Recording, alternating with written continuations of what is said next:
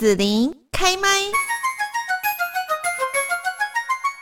今天呢，我们在节目这边哦，要跟大家来谈一谈一个，我觉得我最近呢进入了撞墙期，然后呢，我就一直在思考这件事情。刚好我们的这个好朋友 Vito 大叔他就出了这样的一本书，《用梦想设计你的人生》哦。那今天现在呢，我们就先请 Vito 跟大家来问候一下喽。Hello，主持人好，各位听众朋友，大家好，我是 Vito 大叔。是是是，叫我子玲就好了，这样比较亲切，显得我们很熟。这样，好，好，那 Vito 呢，就是我们在大概快三年前吧，哈，就是认识 Vito，因为出了。人生你的第一本书，而这一本书就是因为前面有了辛酸血泪史这样子，然后呢，哎，我们看着 Vito 就是这呃将近三年以来，我觉得翻转的很好，然后就变成了 Podcaster 哈，有了两个很受欢迎的节目，《粉红地狱辛辣面》，还有另外一个叫做《分手的九十九个理由》哈，都非常受到在这个呃就是自媒体方面哈受到大家的喜欢呐哦，那现在呢？我们又看到 Vito 的这本书出版，用梦想设计你的人生，我就觉得跟我现在其实蛮需要找你来谈谈，你怎么会有这么多的热情？这样短短的时间，然后做了这么多的书，而且呃做那么多事，而且是跟你以前的专业不太一样，感觉蛮冲的。嗯、这就是一个有热情、有梦想的人。我觉得这又回应到为什么我要写这本第二本书了哈。那这个名称有点中二嘛，用梦想设计你的人生。一个快要五十岁的中年男大叔哦，为什么写这样？好像看起来看起来有点那个心灵鸡汤的书，对不对？对啊，这这真的要从我的第一本书开始说起来啊。我是在二零二零年的时候，因为 COVID-19 失去工作，成为一个中高龄失业者的，对吧？然后呢，那时候我就写了自己的第一本书。那那本书记录下我是怎么样，就是突然间从云端跌到地面嘛，然后我就开始思考我是谁啊，我接下来到底要做什么事情？嗯哦，对。那在过去的人生里面，我是没有机会想这些事的，因为你知道每天很顺利这样。嗯，然后而且小时候就是念书嘛，啊，出了社会就是赚钱嘛，那结了婚之后就养家活口嘛，一切都走到轨道上，对不对？那突然间，哎，什么都没有了，然后就突然间好像。好像中断了一样，我就开始思考我我接下来要做什么。那这一想哦，不得了了，我真的花了我真的花了快三年的时间呢。嗯嗯想通，我才想通。对，那那我把这个过程都写成我的第二本书。那这边有一个很核心的因要素叫梦想。对，简单说的说啦，就是说我突然发现啊，我们都我们都不是为了自己而活。嗯，我们不知不觉中都。照着父母的期望，嗯，社会的规范，然后你成了婚之后呢，你就依照你另外一半对你的期待，不是吗？哦，对啊，那尤其是你工作越成功，哎，你的责任越大，对，对的，你要你要你要满足你的老板啊，你的客户，还要你的员工这些家庭，没有你撑着哈，这公司就运转不好，等等。所以表面上看起来你是一个很认真、过得很好的人，但是骨子里。你没有灵魂，你你你每天都不是为了自己而活啊。那当我好不容易离开职场之后，我就开始思考这件事，我就突然发现我有好多小时候想要做的事情，我都没有机会去做。比方说啊，比方说我小时候其实我我我也是后来才慢慢想起来的啊，就是我一开始是写作嘛，对不对？写着写着，我突然觉得有点累啊。你也知道，那个写文字是很辛苦的一个过程。虽然很多人说我写的还不错，可是。我总觉得，其实我好像不是很很会写作的人，跟一些专业作家比起来，我就突然发现，我小时候其实想当漫画家，哎，嗯嗯，我小时候想当的是漫画家，哎，因为小时候我不爱念书，每天看漫画，对啊，所以我就开始是试着重新画画，然后，所以后来，哎，画着画着，也有人找我画插画，所以我的这第二本书里面的画都是我自己画的，哎，哦，那我就从一个作家变成一个叫做图文作家。我发现这这才是我真的想做的事情哦，那只是其中一个例子。那录 Podcast 也是阴错阳差，因为出了第一本书之后啊，我开始有机会接受很多像子玲这样的优秀的主持人前辈的访问。在访问的过程中，在这个沟通的过程中，我就有一种有一种很揪心的感觉。我觉得你们在做的事情，啊？很揪心。我就觉得你们在做的事情，好让我向往哦，就是你们可以访问好多好多不一样的人，哦、然后借由你们的引导，我们可以说出好多我们从来没有想过的话。我就突然觉得，哦，我也好想做这件事情哦。哦，我是我是因为这样的过程，突然有一天我觉得我也想来做做看。可是，可是我已经四十多岁了，那时候我已经过四十五岁了，我没有任何的广播背景。我怎么进到广播电台，直接跳主持人呢？不可能啊！那我就突然发现，哎、欸，那时候刚好就是台湾是 Podcast 元年，对对对对对，我就突然发现身边很多人呢、啊、都在做 Podcast 的，对，我就觉得说或许我可以试试看，我就于是我开始去学怎么做 Podcast 的，我就这样开了第一个自己的 Podcast 节目，嗯嗯，你看做就做到现在，我已经做超过两百集了。嗯嗯嗯嗯，不简单啊，不简单，真的。谢谢谢谢。然后当然过程也很辛苦啦，可是做着做着，他又帮我开了另外一条路，就是除了主持自己的节目，也开始有人来邀请我去分享。哎，你是怎么做自己的节目的？所以他意外的变成了我的一份从兴趣，从一个梦想变成一个可以帮我赚钱的一个新的角色嘞。对啊，所以 Vito，你现在。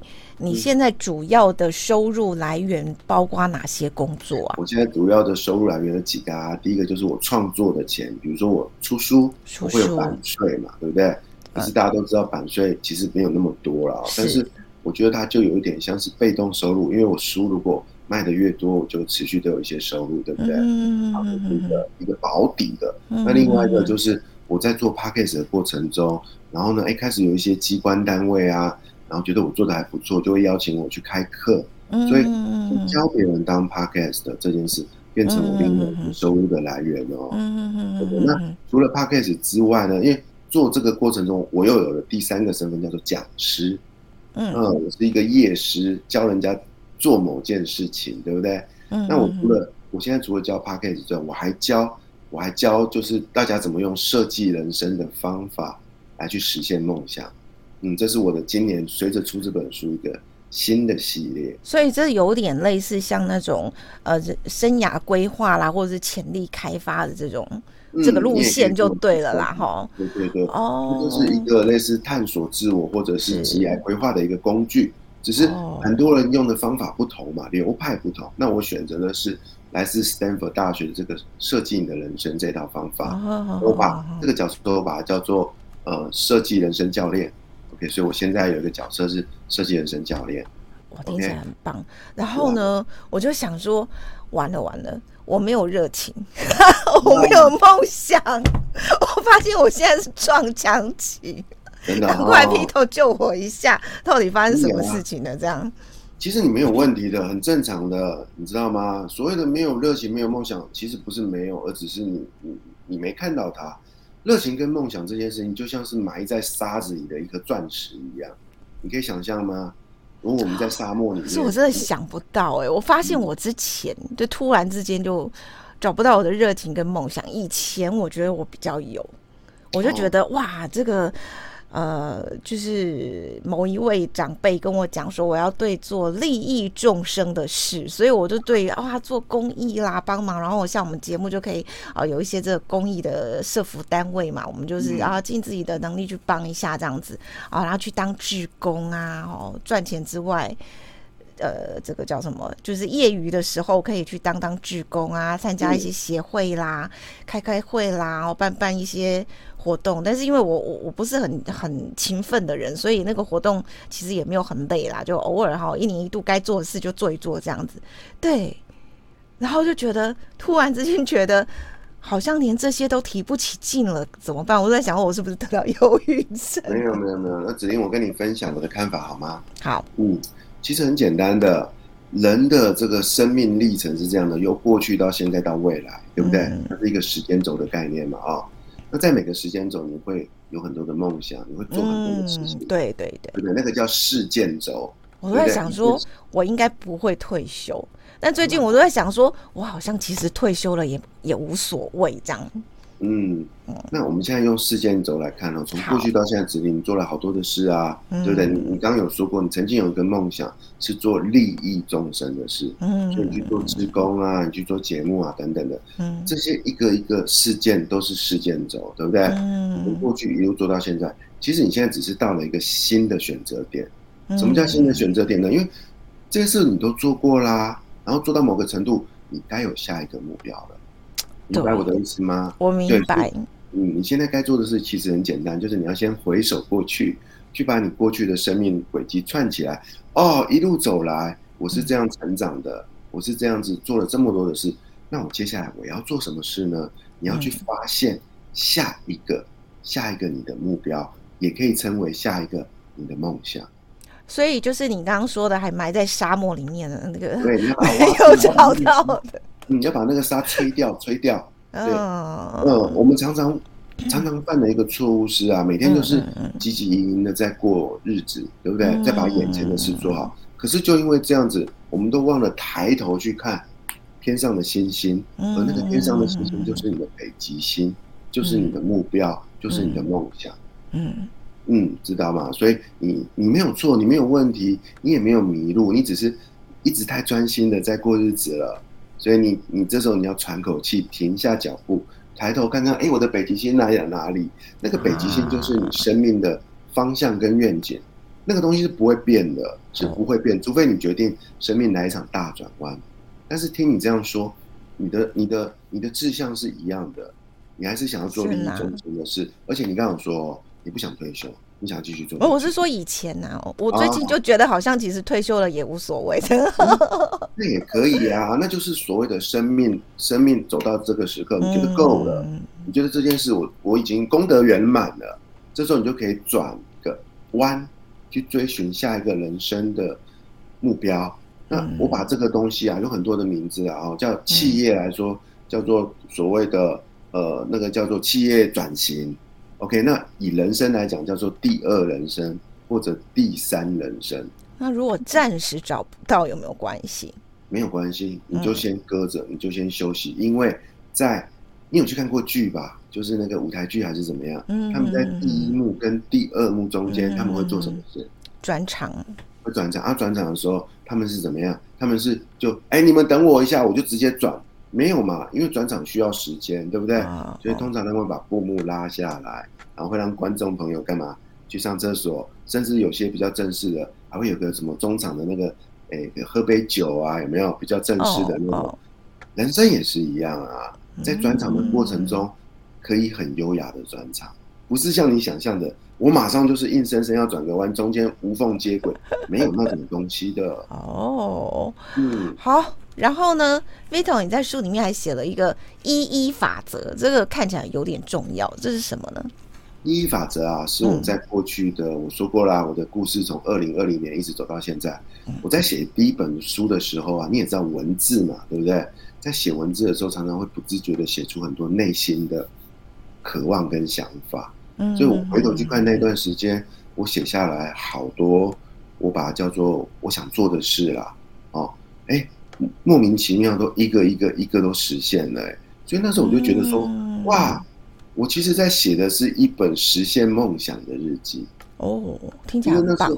对啊，因为那时候我的呃第一本书叫做《倒数六十天职场生存日记》嘛，对不对？对，我每天写一篇啊，所以我把它叫日记，然后我就写下那天发生的事，以及我心里的感触，以及接下来我想要做的事。那我回头去看。那那个那段时间写的好多东西都实现了，比如说我在写日记的第二天，我就说，我为什么要写作？我觉得我是想要写一本能够鼓励大家走出生命低潮的书，我想要帮助大家在面临跟我一样的生命难关的时候，可以得到一些力量。我想要写一本书。我在写日记的第二天哦，我就写这段话。你看，后来我就真的出了第一本书啊，嗯，对不对？那一样的例子，我在中间的时候，我也突然写说。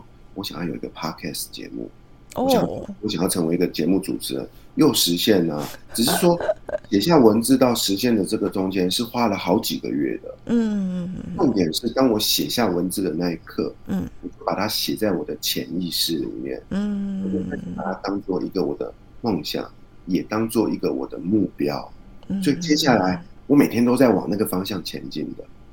OK，那这个是另外一个例子。再讲一个例子哦。太多例子。了，像有一天呢、啊，我在上那时候我在上职训局的那个职训课，我就有一天上课到一半，我就很感动，因为这群老师啊，他们都是在社会上很有成就的人，但是他们愿意回职训班来教我们这些失业的人，我就突然他觉得他们好伟大哦，嗯，他们在做一件就像你刚刚说的利益众生的事，是，我就发愿说，我将来有一天也要回来当慈训班的老师。哦。如果也是一样，过了大概十个月，我就回去当职训局的老师了。哦，太棒了！不觉得很神奇吗？所以这个过程中，我就突然发现，我是在写，我不知不觉的啦，就是我好像在兑现一件叫做吸引力法则。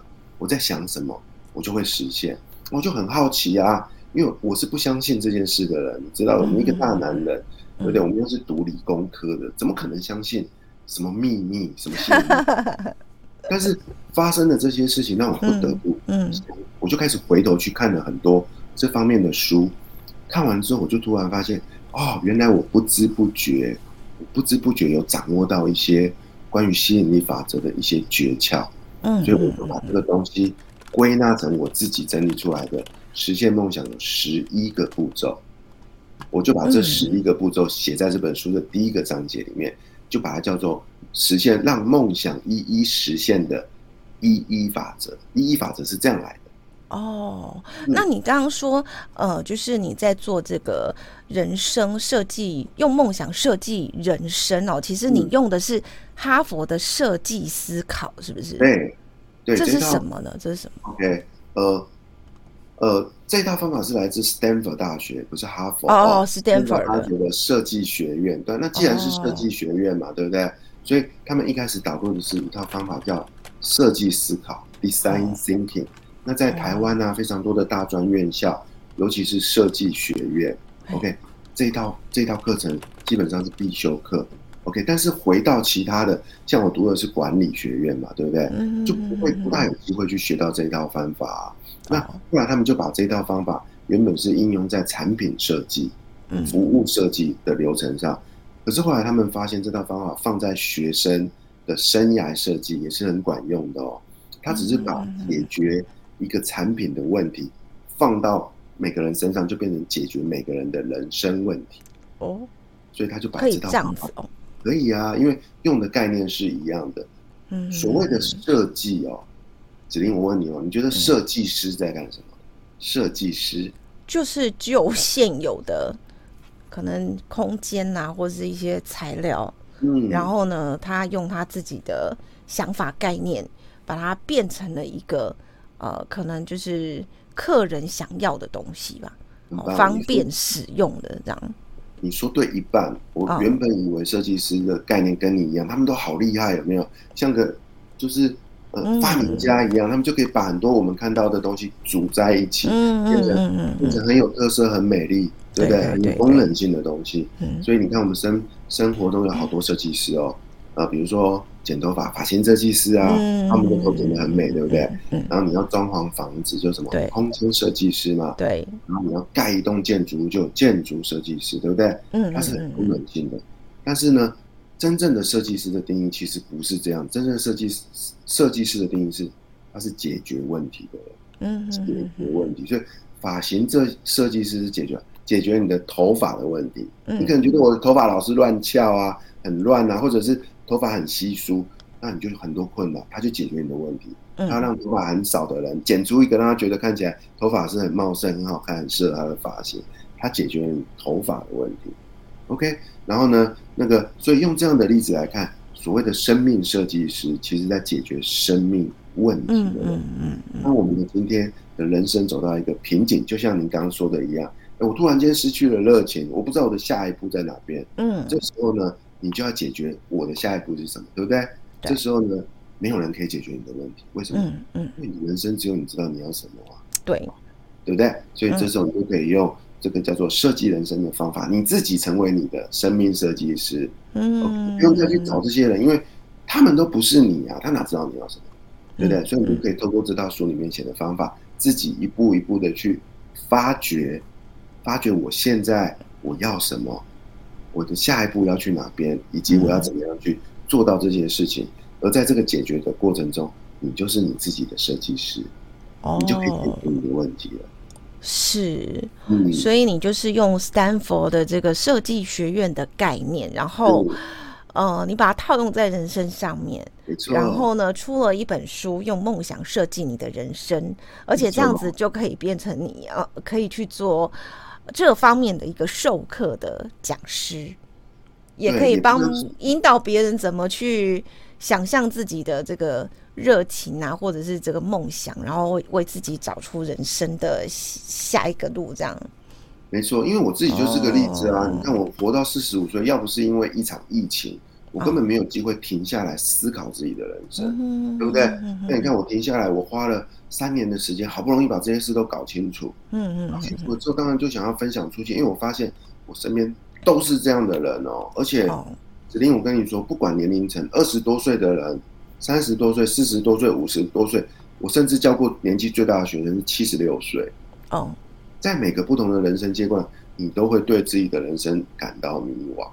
嗯，是，对不对？没错。嗯，因为人生就像是一个不断往前走的过程啊。嗯，那就像开车一样，你是不是会经过很多路口？嗯，那在每个路口，你可能会遇到红灯，红灯就会停下来。嗯，停下来之后，你就会想一想，哎，那我待会要直走，还是左转，还是右转，对吧？但是如果你今天开的是高速公路，嗯，高速公路通常还可以开很。久你才碰到一个叫做出口匝道嘛，嗯，对不对？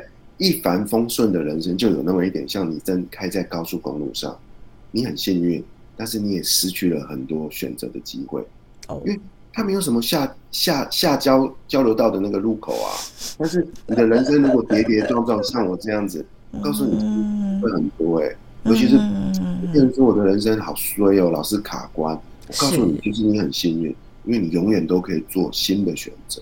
对，像我们这种可能就是开在高速公路上，然后一直开一直开，然后不知道要开到哪里去，这样自己也搞不清楚，这样。所以啊，你看，像你刚刚说的，你现在突然间好像是突然丧失了热情。嗯，我告诉你哦，热情像什么？你知道吗？热情是驱使我们人生往前进的一股最大的动力。对，就像是汽车的油一样。没错，你在高速公路一直开一直开。对不对？看到没有了，看到没油了，那你觉得这样对吗？不对嘛？那你要做什么事情？我就赶快找个休息站加一下油，这样。听懂？可以去上上厕所啦，买买这个休息站的这个著名的欧米亚给之之类的，这样吃个双麒麟之后再上路，这样。对啊。哦，你说到重点啦，所以我刚刚给你的建议是不是中肯的？让自己休息一下，是充充电，加加油。对不对？那不过还有夹娃娃机可以玩一下，夹到两只娃娃，好开心哦！继续上路，就是这么简单。嗯，太好了。我们今天呢邀请到 Vito 大叔，跟大家来分享这本新书《用梦想设计你的人生》哦。那相信呢，就是啊，Vito 跟大家来分享自己这样子的一个一个过程，然后呢，用了 Stanford 大学设计学院的这个概念。那大家如果说在自己的一个人生当中呢，也刚好就是有一些。迷惘，或者是说，哎，需要加一点不同什么样的东西，或者像我一样的啊，需要需要想一下，停下来想一下，哦，大家都可以来看一下哦，这本《用梦想设计你的人生》。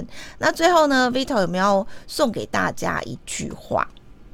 哦，我想要送给大家一句话，就是啊，嗯、无论你的梦想是什么，只要你坚持，坚持的实践下去，你的梦想。一定能够实现，这是我最后想要勉励大家的，因为我正在实践这件事情。是，那今天我们就谢谢 Vito 大叔带来的这一本《用梦想设计你的人生》送给大家，谢谢喽！谢谢子琳，谢谢大家，拜拜。拜拜。